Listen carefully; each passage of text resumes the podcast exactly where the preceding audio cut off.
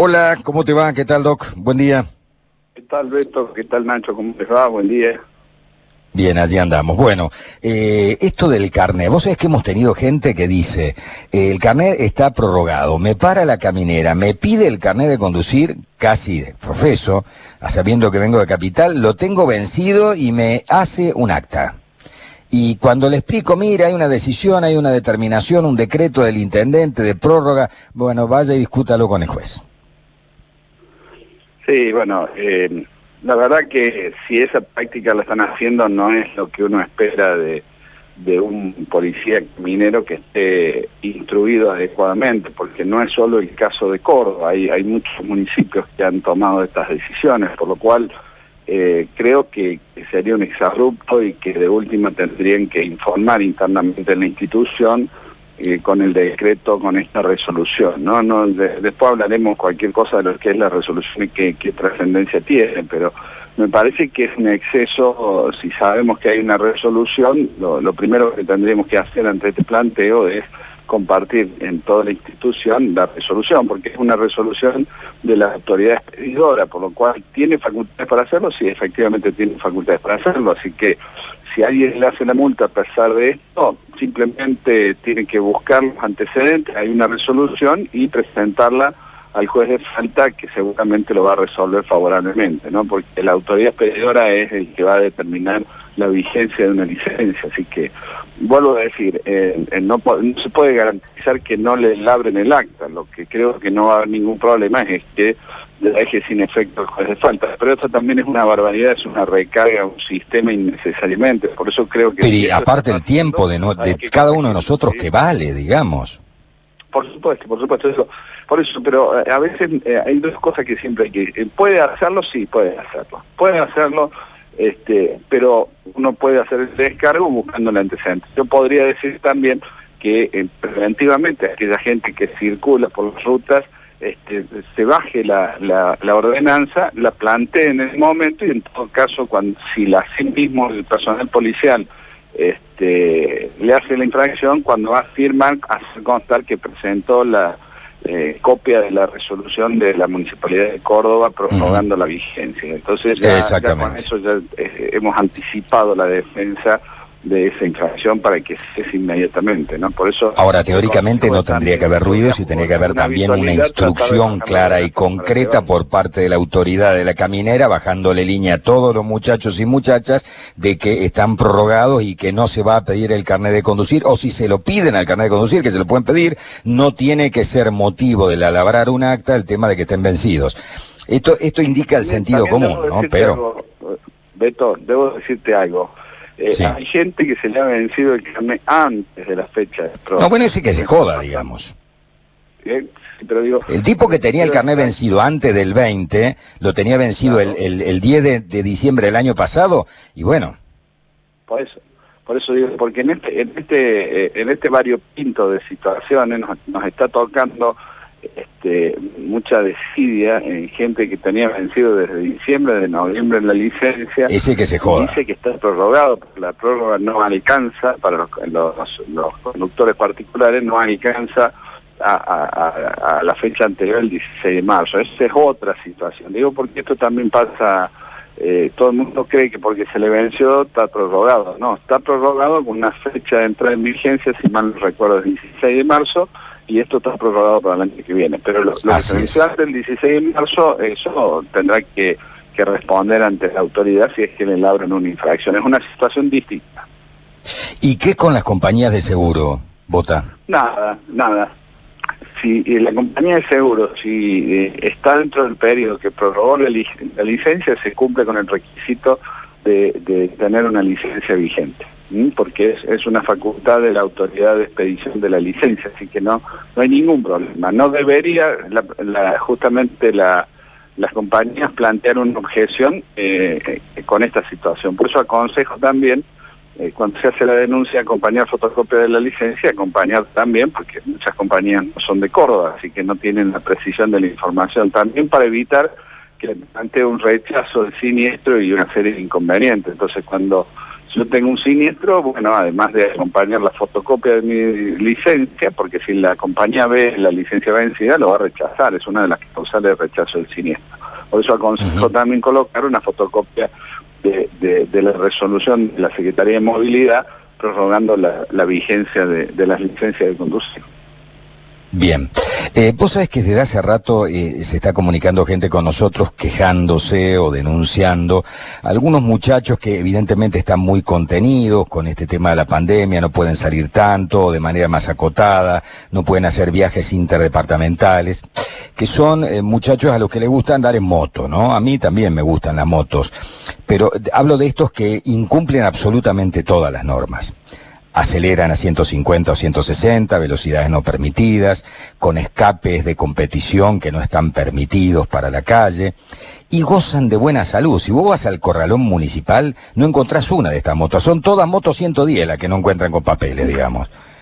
Estos muchachos, digamos, de alta gama, que no digo todos, por supuesto, ¿no? Pero muchos, que eh, tienen bastante desapego a la ley y a la norma, digamos. Si me compro una moto que pueda andar 220, ¿por qué no la voy a acelerar a 200? Piensan. ¿Qué se puede hacer con esta gente? Porque la, policía caminera evidentemente le, pasan de largo, ¿no? Bueno, eh, estamos pasando por una situación, eh, yo siempre digo que, que, que estas crisis profundas, nosotros estamos mirando solamente tal vez a la mañana el resultado del COVID, pero hay un montón de problemas bastante serios. Yo lo que sí percibo como vos, tal vez no, no, no me he detenido en eso de las motos, pero sí percibo que justamente hay, un, relajamiento muy fuerte en, los comportamientos en, vía pública, porque hay una percepción de que no hay control, y es cierto. Entonces están pasando muchas cosas que van a activar, y están de hecho ya los números midiendo mortalidad y midiendo siniestralidad, en un supuesto estado de todavía de que hay muchas actividades que no se pueden realizar, eh, están llegando a niveles eh, bastante parecidos a lo que teníamos antes de la pandemia. Esto que no se está mirando, que me parece que hay que mirar, es, es, una, es una consecuencia no deseada de una situación en donde claramente estamos poniendo, mirando con, mucha atención algo que merece ser mirado, ¿no? En esto no, no vamos a centrar en, en disminuir la magnitud de lo que es el COVID-19 pero me parece que mientras tanto tenemos que, poner eh, muchas conductas. Yo lo que veo, por ejemplo, y, es muy preocupante cuando uno afecta la movilidad, es bueno, hay que empezar a, poner cierto orden porque eh, las situaciones de riesgo se multiplican, eh, cada uno me da la sensación que ejerce su derecho, los taxistas a trabajar y estacionar donde quieran, este, el particular que, no le interesa lo que pueda complicar su movilidad, bueno, eh, si hay una situación, tenemos que volver a, reconstruir, hablo desde lo, vial, lo mío, la convivencia en vida pública porque está muy afectada. Y esa convivencia no es solamente un problema de que si comportamos bien o mal, sino que eso termina generando situaciones de riesgo que van a generar las víctimas, ¿no? Es decir, eh, esto no es eh, abstracto, tenemos que plantearnos eso, el, semáforo en rojo, lo que uno observa es muy simple, aparece en cualquier esquina y van a ver que el, verde resulta que se extiende más tiempo del que marca el semáforo, porque la gente eh, mm, le da mucha menos importancia a las cuestiones del tránsito y eso lo que genera potencia los riesgos, ¿no? Y lo que estamos viendo también es lo que vos dices, lo que yo veo en las ciudades, en la ciudad de Córdoba, porque uno no puede moverse, en mucha siniestralidad de motos justamente porque bajan su nivel de, cuidado, de, medidas de prevención y además los automovilistas también la han bajado. Entonces el problema es que siempre se lleva la peor parte del, del motociclista, ¿no? Sí, es cierto. Nacho, en estudios. Sí, eh, consultarle a Horacio, lo habíamos hecho eh, por privado ayer y bueno, finalmente después no, pudimos ponerlo al aire, pero hablábamos de, la bajísima visibilidad que había ayer por la presencia de la niebla, la neblina en la ciudad, en las distintas rutas, y queríamos ver cuál es la recomendación a la hora de la utilización de, por ejemplo, el sistema de balizas en los autos en un día como el de ayer, que, que sabemos que la visibilidad es muy baja, Horacio. Sí, bueno, eh, en esto siempre siempre me gusta hacer como, si, como si hiciéramos un protocolo de soluciones, ¿no? Es decir, eh, esto es lo que trabajamos eh, hoy, las nuevas, nuevas pautas de seguridad apuntan a que manejemos ciertas, ciertas normas que van un poquito este, eh, tienen una progresión. La primera cuestión que lo debe decir que cuando hay niebla uno no debería salir en ruta. Es decir, la primera, que es la fundamental, puedo esperar, puedo hacer el viaje mañana, puedo esperar al mediodía. Normalmente la niebla cerca del mediodía, a partir de las 11, 12 del mediodía, se levanta. Entonces la primera recomendación en niebla es decir, si yo puedo no viajar, si puedo yo postergar este viaje, siempre es la mejor decisión. ¿eh? Hoy en seguridad vial siempre decimos el viaje más seguro es el que no se realiza. Por eso eh, con este criterio se cambia mucho la movilidad en la empresa. Y, esto quiero agregar un, un paréntesis, ¿no? Una de las cosas que, va a repercutir positivamente en el tránsito es justamente el, teletrabajo, el trabajo a distancia, que va a evitar mucha movilidad innecesaria que teníamos hasta ahora y eso va a ser una de las cosas buenas que nos va a dejar en tránsito eh, la posibilidad de, reemplazar lo que era el contacto físico por el contacto, contacto remoto. Pero sigamos en la neblina. La, segunda cuestión, cuando yo estoy circulando y me encuentro con esta neblina, imaginemos que viene de viaje.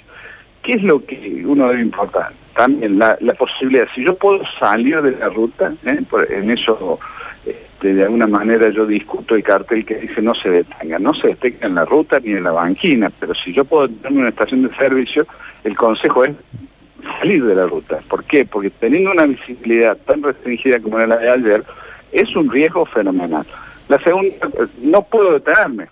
Vengo circulando, tengo que seguir circular por X motivo, que realmente es justificación. ¿Qué es lo importante? Primero, no usar luces altas. Segundo, poner todas las luces de, niebla que ya tiene el vehículo, sobre todo las traseras, ¿no? Es decir, que, que, refuerza el rojo de, la luz trasera, la intensidad aumenta, las balizas no las balizas, perdón, las antinieblas. Lo que no debe hacer es, mientras yo circulo, jamás encender las balizas, porque las balizas las voy a reservar para el momento más complicado que puedo tener. Imaginemos que el tránsito se detiene por X motivo, justamente es el momento donde hay que encender las balizas. Las balizas marcan eh, la situación, la peor situación que puede tener un vehículo que circula, cuál es que esté detenido sobre la ruta y más con la neblina. Ahí enciendo las balizas, porque si yo enciendo las balizas... Ahora, eh, yo... Eh, es casi, yo diría, a ver, instintivo el tema de prender las balizas, ¿no? Yo creo que todos lo hacemos mal. ¿Por qué? Porque nos da miedo. Venís en la autopista a 110 de golpe y porrazo te encontrás con un embotellamiento de estas características, ¿no? La policía caminera haciendo un control y genera un tremendo embotellamiento en una vía rápida. Te encontrás de golpe y porrazo que tenés que descender a 20 kilómetros por hora la velocidad. instintivamente ves a un tipo que viene a 300 metros tuyo detrás y le encajás la baliza para advertirle de que algo está pasando, pero está mal. Y si no aprendo nada, ¿no me puedes llevar puesto? No, porque tenés un recurso que sí te puedo decir que tenés que usar. ¿Cuál es el recurso que tenés que, usar? Básicamente vos tenés un recurso más poderoso que la baliza para advertir la situación, que es justamente el, el, primer tramo del recorrido del freno, que encienden las luces de freno que son de color rojo. Entonces yo lo que tengo que hacer cuando estoy bajando la velocidad es, y ver que venga gente atrás, debo varias veces peinar el freno, que va, nos va a representar como una, imaginemos, ¿no? Como una baliza de color rojo, es decir, un color que se va a percibir con mayor intensidad. Y básicamente quien vea una luz roja que se encienda va a tener mucho más eh, eh, conciencia de que está ante una situación, porque esa luz roja encendiéndose, ¿qué está diciendo? ¿Qué le está diciendo? ¿Qué le representa el que viene atrás? Que el vehículo está deteniendo la marcha. Las balizas las tenemos que reservar para ese momento en donde vuelvo a decir, no tengo más nada que hacer más que estar detenido en el peor momento, en el peor lugar y ahí enciendo las balizas. Previo con lo que la situación que vos planteas, ¿qué haces? Cuando vas deteniendo, en vez de pulsar simplemente el freno, que es lo que vas a hacer, vas a repetir varias veces en los primeros centímetros de, recorrido del, freno, vas a aprender, vas a tocar, activar, porque no activa el freno, simplemente vas a generar la luz roja encendiéndose y apagándose, y eso va a ser mucho más fuerte incluso que la propia baliza. Este es el, recurso que tenemos que usar y aprovecharlo correctamente. Eh, el problema de usar mal las balizas y lo que hacemos mal es un problema que que complica la seguridad vial, porque justamente una de las características que deben tener las medidas que apuntan a la seguridad vial es ser uniformes, ser homogéneas. ¿eh? Si, si yo uso el guiño para una cosa diferente, si yo uso las balizas por una forma diferente, lo que estamos haciendo es usando lenguajes diferentes y eso complica la seguridad. Mm, lo que pasa es que Argentina es un país diferente también, ¿no? no, no, sé si somos diferentes. Ayer, ayer en un, en un Zoom decía, hablamos de la cultura vial, y yo le decía, la cultura vial es lo que hemos recibido, no es ni buena ni mala la cultura vial argentina. Entonces, cuando uno entra, eh, yo ayer estaba eh, en este Zoom y dentro de, se llaman, hacemos unas votaciones, una pregunta para que me respondan rápido. Y ayer mismo, de, todo el país, incluso de países extranjeros, latinoamericanos, les preguntaba este, cómo habían aprendido a conducir. Y el 85% me decía, estamos en el 2020, había aprendido a manejar este, con algún amigo o familiar. Es decir, el problema es qué sabe el amigo o el familiar y lo que le enseñó otro amigo de otro familiar hace una generación atrás. Nosotros tenemos una pobre cultura real básicamente porque es lo que hemos recibido. Entonces, si nosotros queremos mejorar la cultura vial, tendremos que mejorar la formación de las nuevas generaciones de conductores, cosa que no estamos haciendo en este momento, y me sorprende cada, cada día, porque en esto de ir y venir y preguntar, hoy me siguen diciendo, eh, sobre todo los jóvenes, cuando trabajo con los jóvenes, me siguen diciendo que están aprendiendo a conducir como yo lo hice hace 40 años atrás. Entonces, si no ha cambiado nada, y entonces, ¿cuál es el resultado de esto? Y bueno, que cada uno interpreta el lenguaje de la seguridad como le parece. Entonces, yo no, no me gusta condenar al, al ciudadano en estas cosas, lo que me gusta primero es reconocer que estamos fracasando en la formación de las nuevas generaciones y la reformación de las viejas generaciones. Bien, Horacio, se nos acabó el tiempo, lamentablemente. Eh, muchísimas gracias por desburrarnos un poquitito más. Lo tendríamos que hacer cada 15 días, a ver si vamos mejorando un cachito de la cultura vial. si nos van entrando algunas balas. Gracias, ¿eh?